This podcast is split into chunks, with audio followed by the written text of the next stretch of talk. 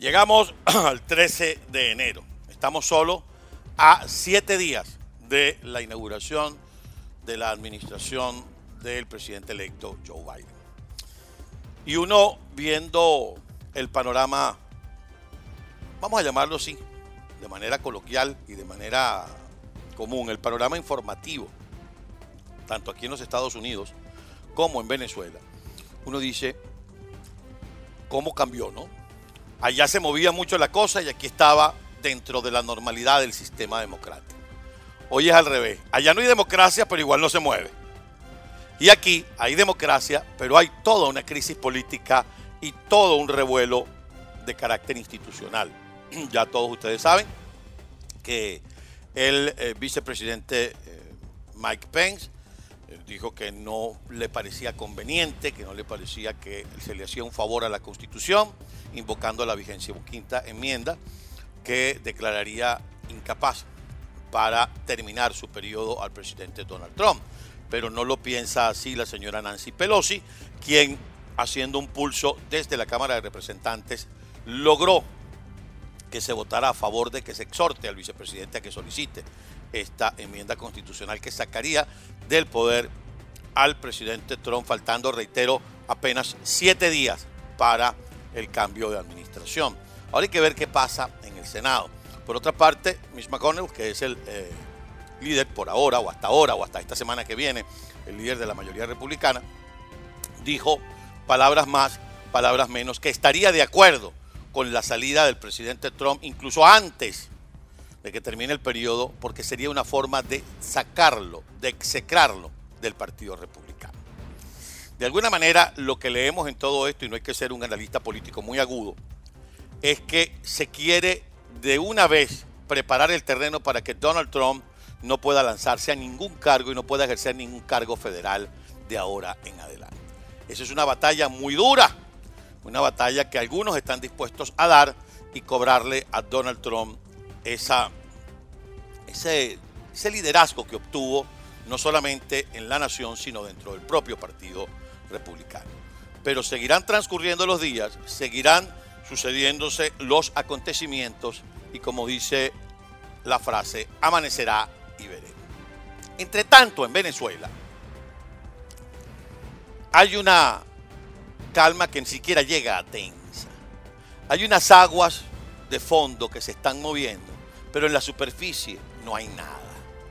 Eh, pareciera que todo está tranquilo. Y digo pareciera.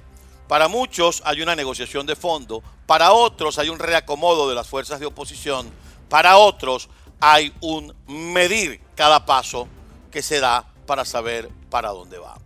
Por ejemplo, como ustedes saben, está previsto desde el punto de vista del cronograma que este año 2021 se produzcan elecciones regionales y municipales, es decir, que se elijan alcaldes y gobernadores. ¿Quién se está preparando para eso? Hay factores en la oposición que estarían dispuestos a participar en una elección de gobernadores y alcaldes, como decía ayer nuestro invitado Emilio Figueredo, con Nicolás Maduro en el poder, con la señora Socorro en el Consejo Nacional Electoral, con Michael Moreno en el, TSJ usurpador de allá de Dos Pilitas y con Vladimir Padrino López y todo el séquito de la pandilla de militares corruptos manejando el Plan República. ¿Es para eso que se están preparando? No joroben. ¿Y qué van a hacer? Van a ganar cuatro o cinco gobernaciones que les regale Nicolás Maduro para después tener que chupar medias a no poder para tratar de conseguir la asignación que a cada gobernación le corresponde o es para tener una cuota de poder y unos recursitos para moverse. ¿Se trata entonces de Venezuela? ¿Qué es eso de la famosa frase de que no hay que ceder espacios y hay que preservar algunos de ellos? ¿Preservar espacios para qué? Para negociar, para contratar, para darle contraticos a la familia o para pensar que por eso no te van a tocar. El tema de la elección en Venezuela tiene nombre, apellido e incluso le podemos poner apodo. Es elecciones libres y transparentes y elecciones generales sin Nicolás Maduro en el poder. Aquí no hay otra, papá. Aquí no hay para dónde coger. ¿Quién puede creer en un proceso electoral con Nicolás Maduro en Miraflores sentado usurpando ese cargo, con Jorge Rodríguez en la Asamblea Nacional, con la Foforito de un lado y Didalco Bolívar del otro. ¿Quién puede creer en unas elecciones con ese malandraje que se ha ocupado de entronizarse en Venezuela desde hace más de 20 años? Por supuesto que no se puede creer. Y lo decía el primer vicepresidente de la Asamblea, Juan Pablo Guanipa, en estos días cuando decía, yo sí tengo moral para hablar de elecciones regionales, porque yo gané las elecciones, pero no le doblé las rodillas a la Asamblea Nacional Constituyente porque era ilegal, porque es irrita, porque es espuria. ¿Y qué van a hacer ahora si ganan unas elecciones que les regale Nicolás Maduro? Pues lo más seguro es que van a tener que irle a bajar la cabeza a Foforito y a Jorge Rodríguez para juramentarse. Qué balurdez lo que está pasando en el país. Ahora, ¿la culpa de quién es? ¿De la gente? No, hermano querido, aquí hay que darle una revisión a toda la dirigencia política, a toda, para saber cuáles son los cálculos. Y cuando digo a todas, es a todas. Aquí no hay títere con cabeza, porque cada quien está sacando su cuentica. El pobre Juan Bimba, el pendejo, está sacando la cuentica a ver si le alcanza para comer.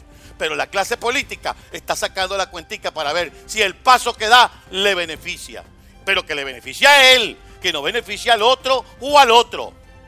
¿Hasta cuándo? ¿Qué van a esperar? Es que no les da dolor el país. Es que creen que pueden ser gobernadores, alcaldes de un país absolutamente desolado, empobrecido y enfermo. ¿Qué ganas de poder? ¿Qué ansias de poder? Y si no, qué ganas de sobrevivencia. ¿Lo quieren así? O más claro.